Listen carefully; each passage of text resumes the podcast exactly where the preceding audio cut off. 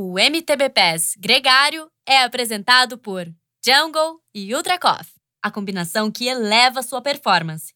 Plant Power. Perform your best. Bem-vindo ao MTB Pass, um podcast que te leva para dentro do mundo do mountain bike. Eu sou a Viviane Faveri e trago aqui entrevistas com personagens do mountain bike mundial. Antes de falar do convidado de hoje, eu quero pedir licença. Eu tô um pouco gripada, minha voz tá um pouco fanha, mas o importante é que eu consigo falar e eu vou fazer o melhor para vocês me entenderem bem. Bom, vamos lá. O convidado de hoje é o atual campeão brasileiro de Cross Country Eliminator, José Gabriel. Zé, como é mais conhecido, é natural de Poços de Caldas e vive hoje em Belo Horizonte. Além dos resultados nas pistas, uma grande marca sua é o sorriso, o bom humor e um estilo de pilotagem bem acima da média. Com vocês, Zé Gabriel. Oi, pessoal, tudo jóia? É, é um prazer estar fazendo parte do programa hoje, ainda mais vindo aí da, das últimas edições, cada vez o nível mais alto, igual a gente veio comentando nos bastidores. E estar tá aqui gravando hoje com a Vivi é, faz me lembrar um pouco da minha história, a gente que já viveu uma história junto, voltado para o mountain bike, morando na mesma cidade, treinando junto, onde a gente se conheceu.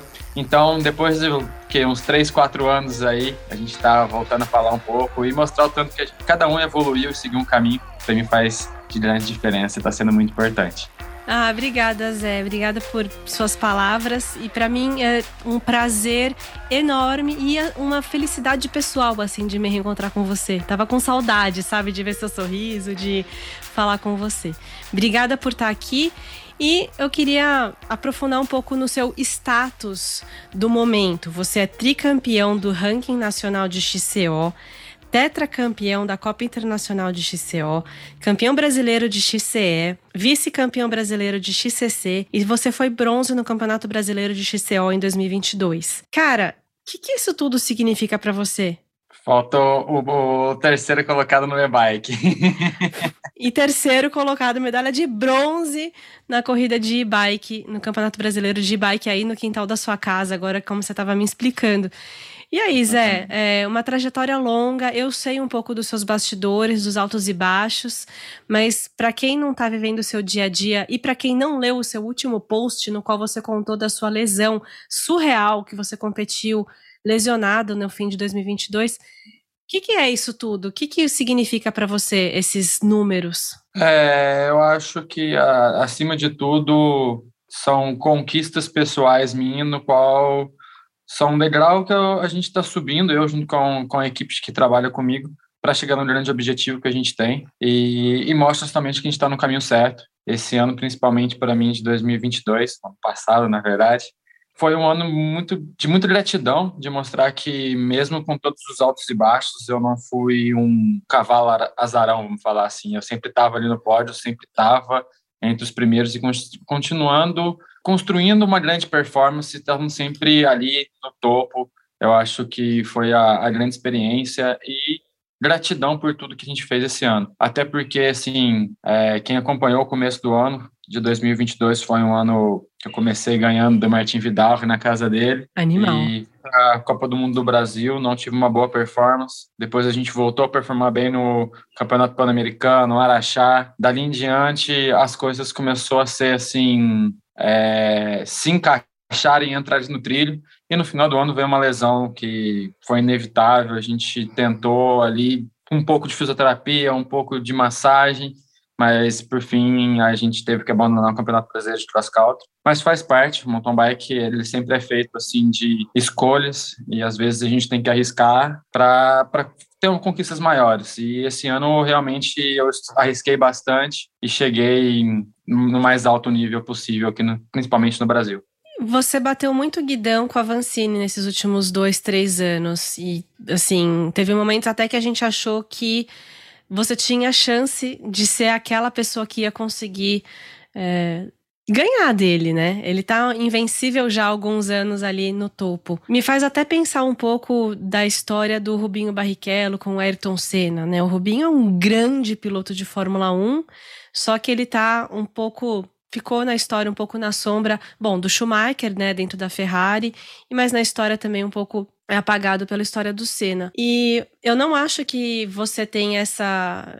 Ao contrário, você é uma luz, você tem a sua luz, você brilha e você tem um enorme sucesso. Então, de forma alguma, eu tô aqui para falar de, de você ser sombra.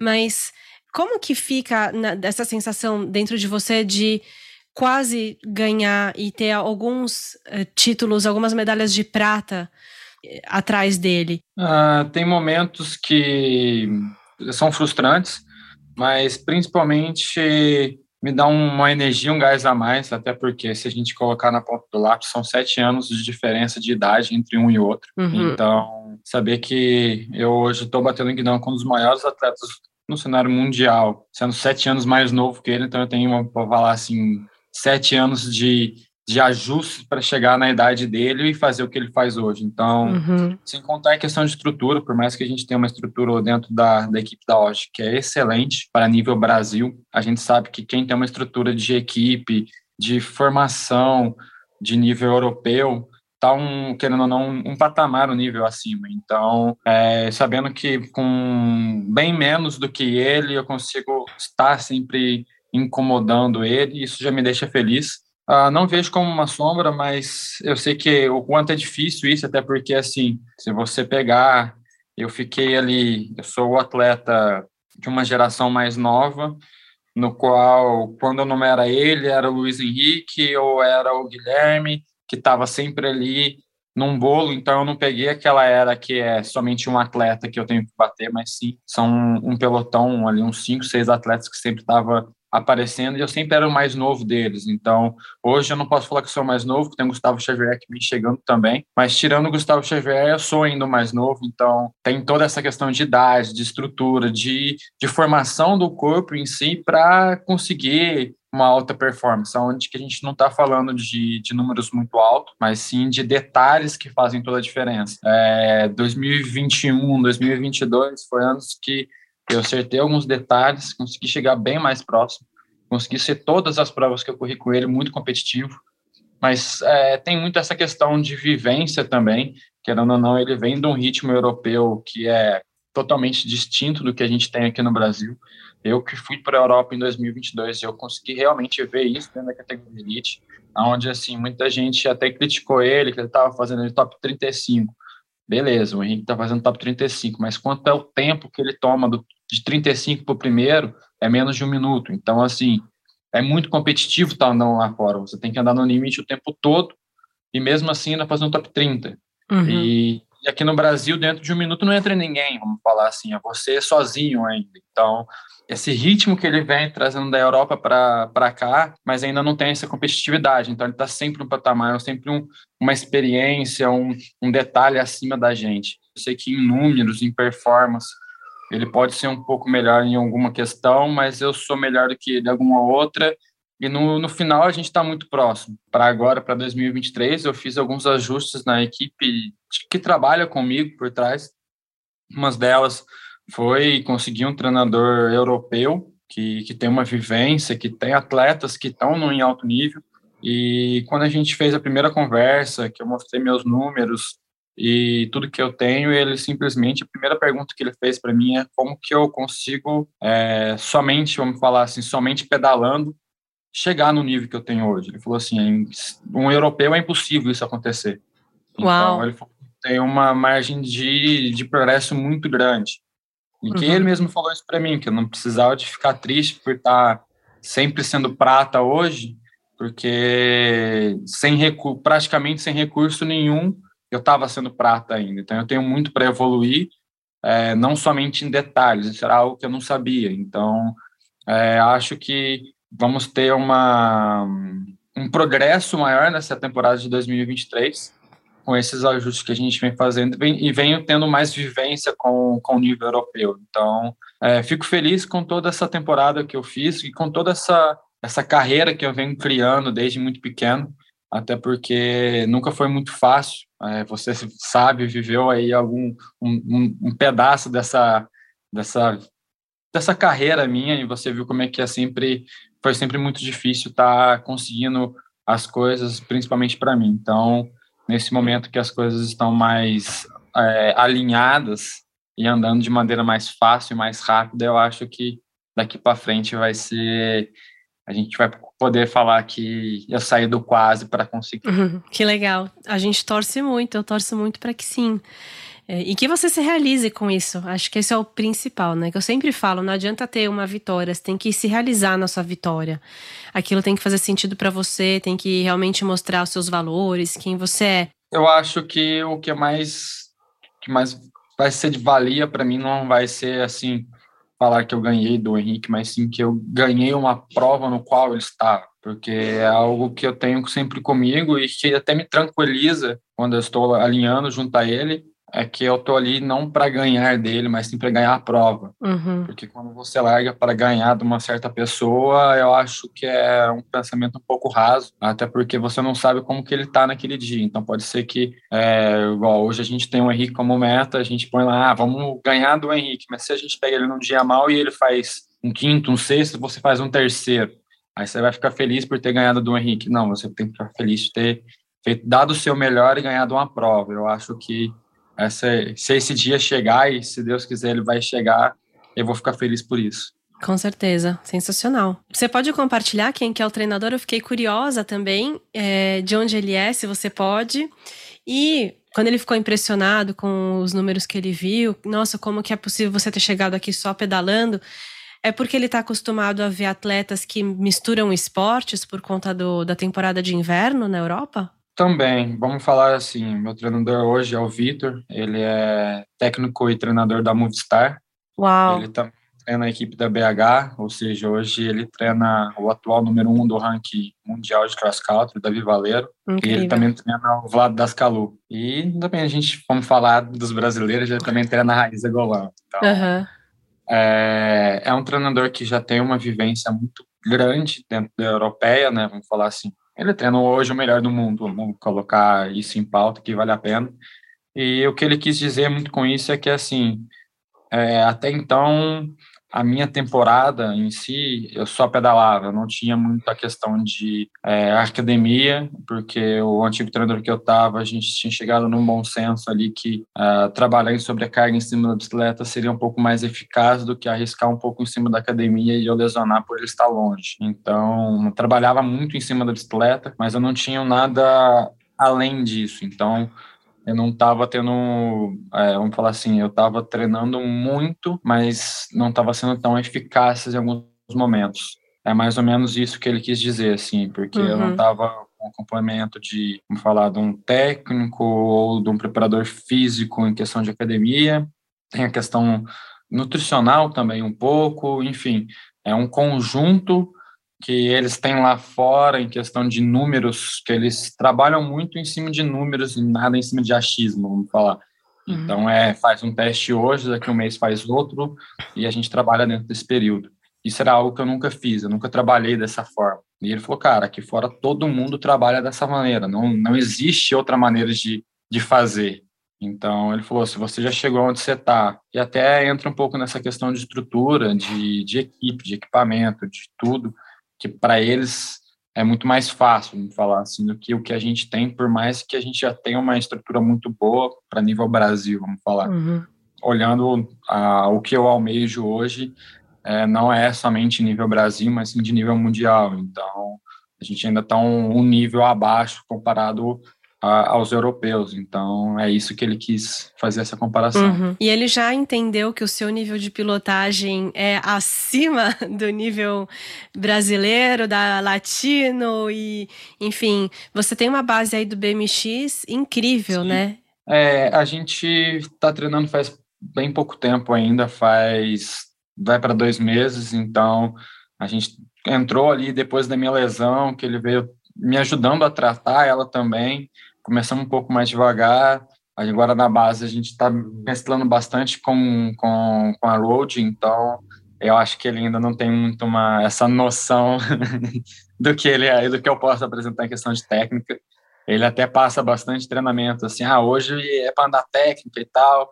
Aí eu até tem dias que ele passa para mim assim, é, treinos muito longo da base mesmo e mandei eu ir de mountain bike para treinar um pouco mais de técnica. E eu peço para fazer de road e focar um pouco mais na preparação física. Aí esses dias para trás mesmo foi até engraçado. Ele até falou assim: pô, mas é, eu vejo um pouco de curiosidade. Ele falou para mim: eu abri o seu Strava esses para trás, eu vejo que assim você é, tá sempre entre aspas, vamos falar, matando os treinos técnicos e quando você vai andar técnico você tá pegando os conas descida como assim? Eu peguei, cara, é, é natural para mim, assim, tá soltando os freios. Então, ele ainda, mas ainda não, não tive essa vivência com ele, dele de mostrar o que, que a gente tem em nível técnico. O quanto que você enxerga que a sua base no BMX te ajuda na prova em si? Porque você tem competidores nas pistas que não têm a mesma base que você e conseguem performar também.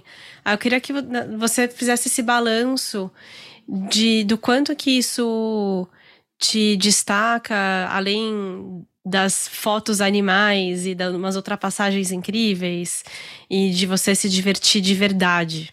É, então, eu acho que a grande diferença é isso que você acabou de falar. Eu consigo, às vezes, me divertir mais, mesmo estando numa prova, do que outros atletas. É, essa questão vai muito de, de características de cada atleta. Eu acho que, assim, hoje, se a gente olhar o mountain bike mundial em si, a gente tem muitos atletas que são mais fortes, outros que são mais técnicos, outros que são meio termo em tudo e que está sempre no, competindo junto e batendo guidão. Então, é, cada um tem as suas características, a minha sempre foi, e eu acho que sempre vai ser a questão da pilotagem. É, então, se a gente comparar com qualquer outro atleta, praticamente, que está ali de nível comigo dentro de uma prova, é, sempre vai ter aquela questão assim, eu vou sofrer um pouco mais às vezes na subida, hum. porque eu posso não ter a mesma força do que ele, só que eu vou conseguir me recuperar mais na descida. Então, o meu diferencial sempre vai ser esse, assim, é, eu consigo forçar mais na descida e mesmo recuperando.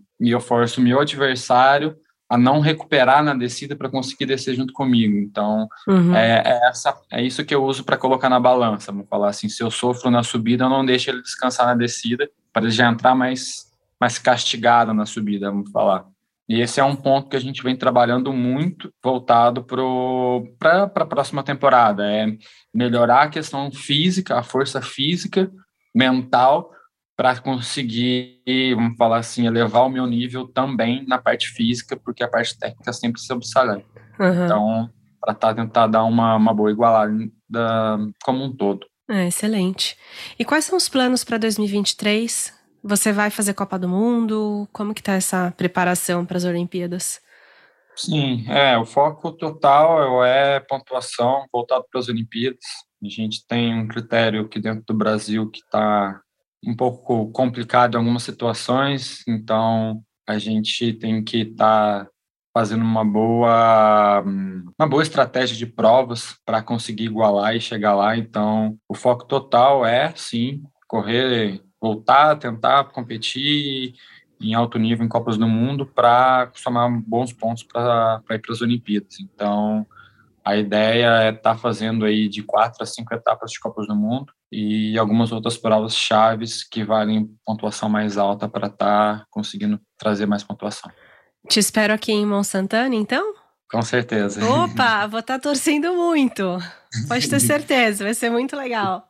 E Sensacional. Monte Santana já é uma pauta que Monte Santana é uma é uma pista que me traz boas recordações. O meu melhor resultado em Copas do Mundo foi aí, então sou doido para voltar. Essa pista ela é muito técnica daqui de Monsantana. Para quem não sabe, é uma das pistas mais difíceis de todo o circuito, com pedras, degraus em linhas em rocha que são nada óbvias e muitos pontos que a gente erra, faz errinho bobo. É difícil fazer uma volta inteira zerando tudo. Sempre tem alguma hora que você bota o pé no chão, dá uma escorregadinha ali.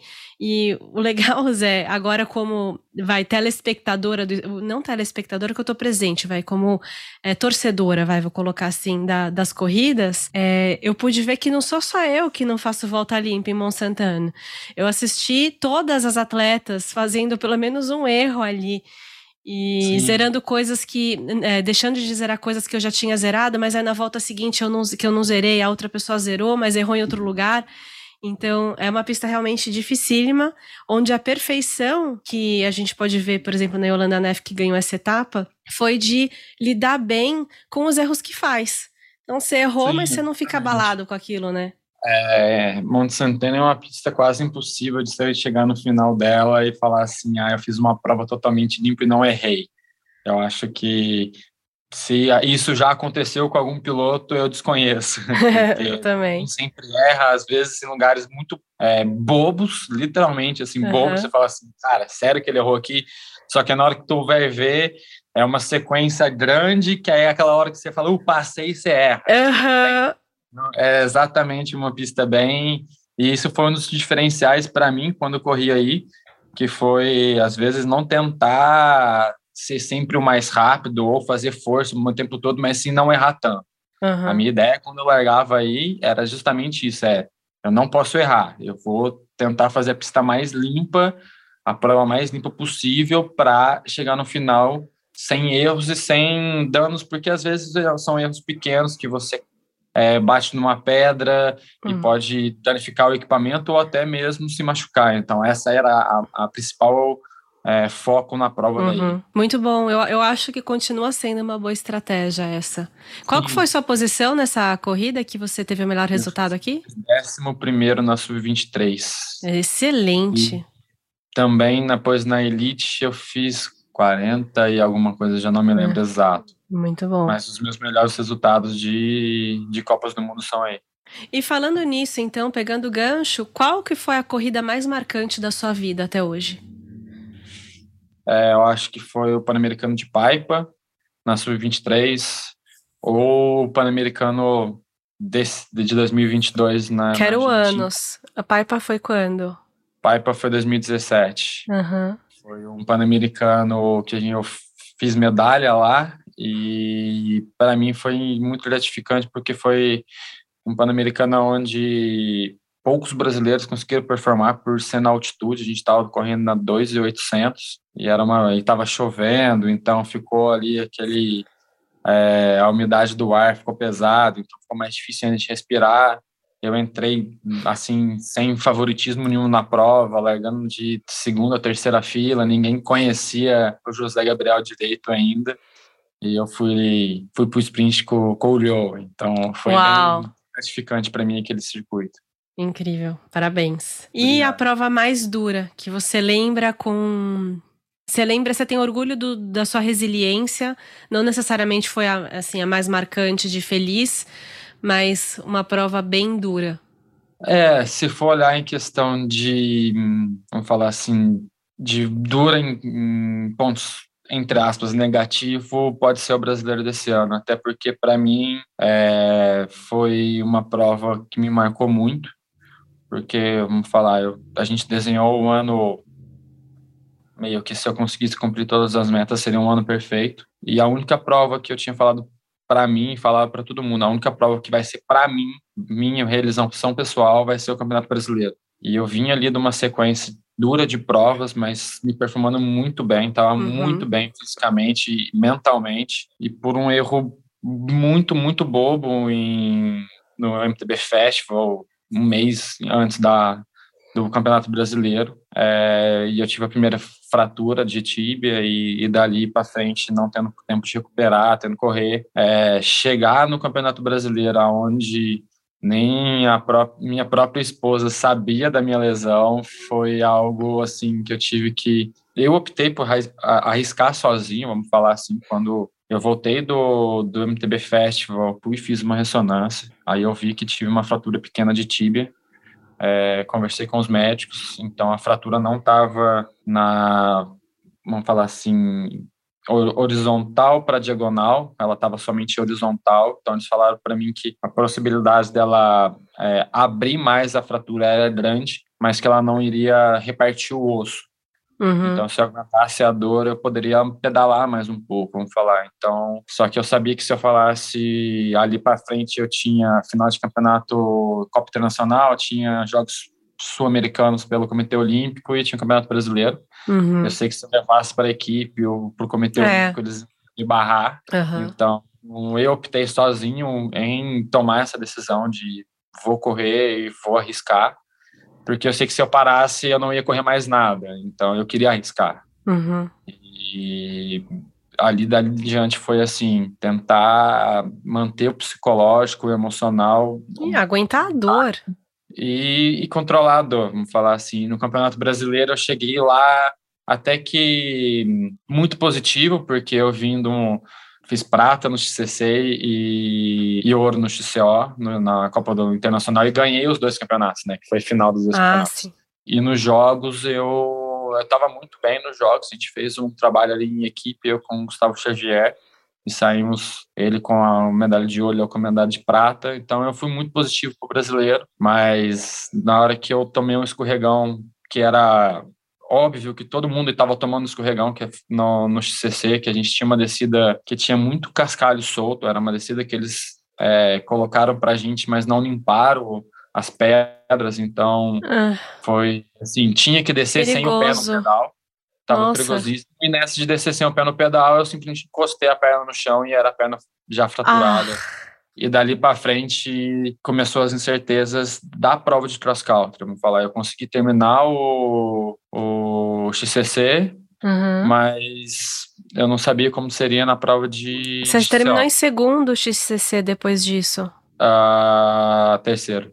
Henrique, Alex Malacarne e eu. Nossa, mas é impressionante essa gestão da dor. Eu já passei por isso de competir com dor. Você cria um mecanismo no cérebro para conseguir focar em outras coisas da performance, mas não recomendo para ninguém, né? É, é, bem é bem dolorido. É. E ali no cross country, vamos falar, antes da prova já estava muito duro para mim porque eu vinha sentindo uma dor diferente da que eu já sentia, então eu sabia que tinha algo a mais e eu ficava com esse pensamento na cabeça também, né? tipo, era a única prova que eu queria para mim e eu não tava não ia conseguir performar o que eu queria.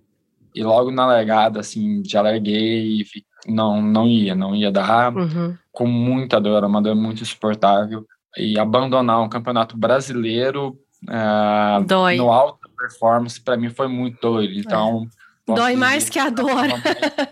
é, a dor emocional mais, dói mais que a dor física. É, mais mentalmente do que física, eu acho. Eu, eu falo que acabou a prova, eu, eu fiquei um pouco frustrado justamente por isso. Tipo, pô, a prova eu estava bem, queria, tinha tudo para ser um, uma grande performance e, e uma lesão por um erro bobo me, me tirou de tudo. Então, acho que foi uma prova mais dura minha até hoje. Falando em dor e superação, lembrei agora que tem um programa muito bom na Gregário sobre esse tema, publicado em novembro. Então convido você ouvinte de dar um scroll no seu player de preferência ou no site da Gregário e achar esse programa, porque a gente fala do aspecto psicológico, de como que a gente encontra esses caminhos para driblar a dor, quando que a dor a gente tem que ouvi-la e quando que a gente pode, não é o nosso caso, né, de competir com dor, mas quando que pode realmente seguir, quando que deve, né, seguir. Mas não é, não é esse caso, não estou incentivando você que tem uma fratura de competir fraturado, tá? Deixar bem claro isso. Mas é, eu me não. identifico com você, porque eu já competi com é, um ossinho da mão fraturado e durante a competição foi um big biker em 2013, quase deu fratura exposta e depois eu tive que operar. Então teve uma consequência alta, mas eu ganhei a prova, pelo menos, e foi a minha primeira vitória na elite. Então. e mudando agora de assunto, para a gente terminar esse papo falando um pouco do cenário do mountain bike, da cultura do mountain bike no Brasil, você sente que evoluiu, que o negócio está mais estruturado, que está mais legal, mais alimentado, mais fomentado desde que você começou? Ah, sem dúvida nenhuma, evoluiu, fermentou e, e cresceu de uma, de uma, maneira assim. Não tem uma escala ainda para se colocar em números. Eu acho que, principalmente depois da pandemia, que que, que a bicicleta virou um meio não só de, de esporte, mas de locomoção e que o pessoal começou a ver a bicicleta como um meio de, de uma válvula de escape, é, cresceu muito o esporte como um todo. Eu acho que é, também vem um pouco do legado do que o Henrique pregou todos esses anos de que a bicicleta, que o, o Brasil não era somente o país do futebol e de todos os outros esportes e principalmente da bicicleta. Então,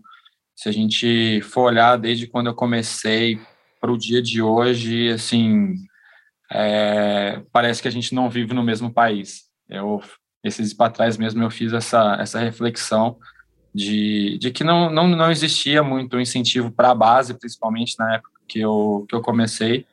E hoje a gente vê aí todas as equipes, sem, sem exceção nenhuma, todas as equipes brasileiras têm um atleta de base, tem um júnior, tem um juvenil, tem, tem equipes que só estão trabalhando com isso, tem muito projeto social em cima da base, tem marcas não somente apoiando o elite, aquele que faz resultado expressivo, uhum. que está na mídia, mas sim é, como um todo, o feminino, o masculino, o PNE, que seja, qualquer pessoa está sendo hoje assim bem vista de estar tá em cima da bicicleta, uhum. seja ela por uma marca de bicicleta, seja ela por uma loja, seja ela por outra marca sem ser do mundo da bicicleta, mas o, a bicicleta hoje virou, vamos falar assim, um meio de união dentro do Brasil. Eu falo principalmente aqui em BH, porque eu saio hoje para pedalar e assim é muito gratificante ver a, a interação de médico, de, de cara que simplesmente pega a bike para ir pedalar na, ir na padaria e hoje está na trilha, eu encontro com ele em vários lugares.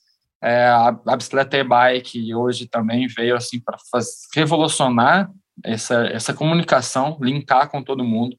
É, eu brinco bastante aqui que às vezes eu tô é, subindo alguma subida para fazer alguma trilha mais técnica e eu cruzo com e-bike e eu passo por ele, aí vira uma competição ali saudável, porque ele tem um motor e eu não tenho, uhum. e chega lá em cima, a gente conversa, dá risada. Então é legal essa interação, porque vê que assim, um atleta profissional competindo, vamos falar, com um atleta amador, e isso evolui tanto ele quanto eu, e, e é um país que tem assim um relevo e um ambiente para mountain uhum. bike, uhum. não só para mountain bike, mas para o ciclismo em geral. E o clima, muito, né? clima, exato, e o clima, porque a gente pode pedalar o ano inteiro. Então, é, mudou 100%. Eu acho que a bicicleta e tudo que, que veio modificando e, e todo mundo que veio pregando a cultura do, da bicicleta no Brasil hoje, pode falar que estamos colhendo os frutos. Concordo com você. E muitas equipes dessas que pagam salário, mesmo que às vezes não tão alto, mesmo que não seja algo que dê para sustentar completamente o atleta. Pouca gente sabe que o Brasil é um dos poucos países em que muita gente consegue receber algum tipo de salário das equipes. Geralmente é o contrário, né? O atleta ele muitas vezes precisa pagar para fazer parte de uma estrutura. Existe esse tipo de, de forma de se trabalhar, assim, principalmente aqui no Canadá eu vejo muito isso.